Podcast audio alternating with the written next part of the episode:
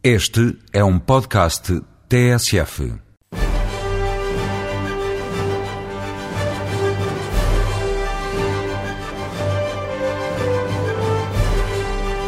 É já no domingo que se preparam discursos, alugam-se roupas novas e limusinas. É a festa dos Oscars, a feira de vaidades do cinema. Hoje, terminando esta primeira série da Janela Indiscreta, vou contar-lhe mais alguns pormenores de 80 anos da cerimónia dos Oscars. Live from the Kodak Theater at Hollywood and Highland in Los Angeles, California. The Academy of Motion Picture Arts and Sciences invites you to Academy Awards.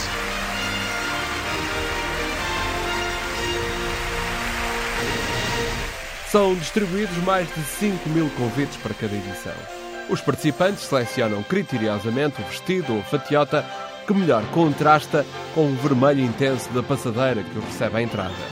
Mas mesmo o glamour dos mais famosos vai perdendo o brilho com o passar dos anos. Lembro-me de uma vez em que encontrei nessa passadeira a Deborah Kerr, que levará até à eternidade um dos beijos mais bonitos e intensos que alguma vez se viram no cinema.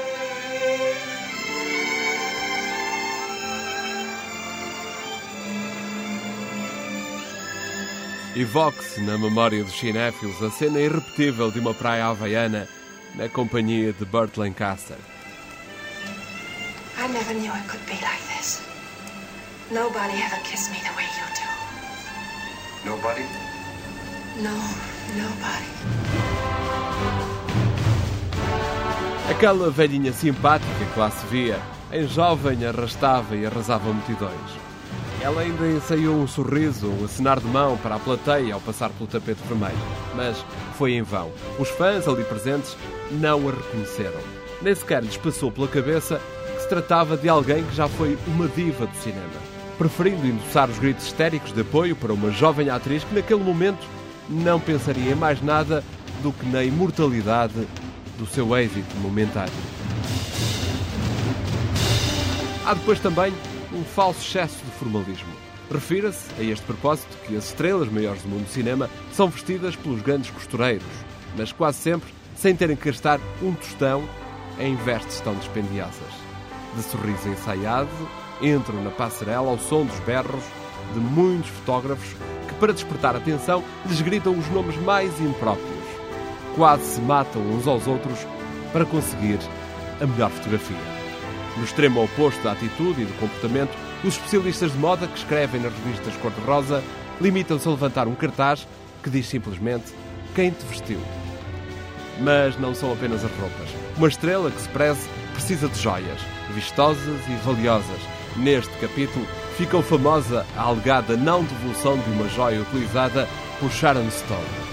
Ela garantiu que lhe foi oferecida, mas o joalheiro jurou a pé juntos que apenas lhe emprestou para a festa. Por essas e por outras é que existia em Rodeio Drive uma loja de joias falsas que tinha o sugestivo nome de impostores. Por altura dos Oscars, esgotava o stock, porque o que conta mais é o brilho e menos o valor. I'd like to thank the Academy. I have such appreciation and gratitude for I- this. God, I love you. Hallelujah. Thank This you, moment God, for putting is for This is the highlight of my day. And thank you. Now I have thank to you. think. Um, Oh, wow. This is the best drink of water after the longest drought in my life. Thank you. I love you in India. All my heart. Termino hoje esta primeira série da Janela Indiscreta. Encontramos-nos neste cantinho da rádio ou num cinema, perto de si. Até sempre. And the Oscar goes to.